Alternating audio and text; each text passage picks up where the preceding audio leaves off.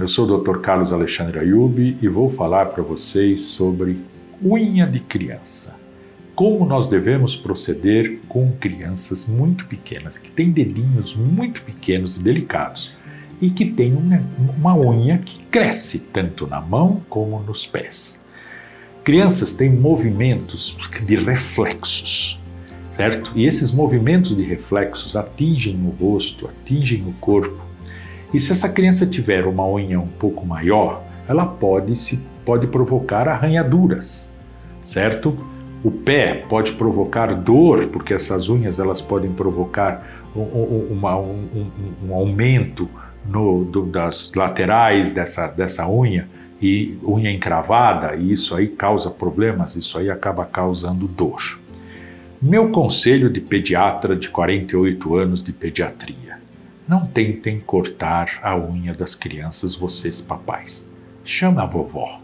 A vovó sabe cortar unha de criança sem cortar o dedo da criança. Tá? Tem vovó? Fala, vovó, corta a unha do meu bebê. Vocês vão ter muito sucesso, não vão ter problema.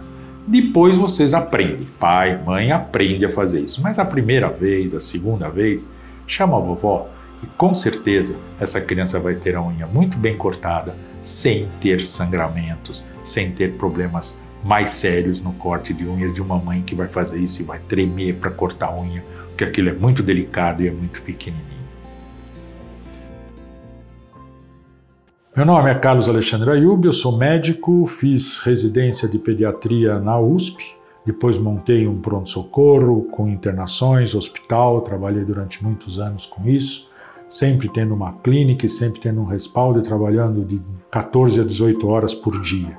Uh, há 46 anos eu me dedico a isso, ainda hoje faço isso. Tenho outras atividades dentro da medicina, tenho uma empresa de biotecnologia onde nós trabalhamos com células tronco. Continuamos firme e forte com 72 anos e ainda muito disposto para poder ajudar as mães com a nossa experiência que nós temos de toda essa idade. Hoje fica até fácil você poder resolver os problemas pela telemedicina, mas que para pediatra não se chama telemedicina.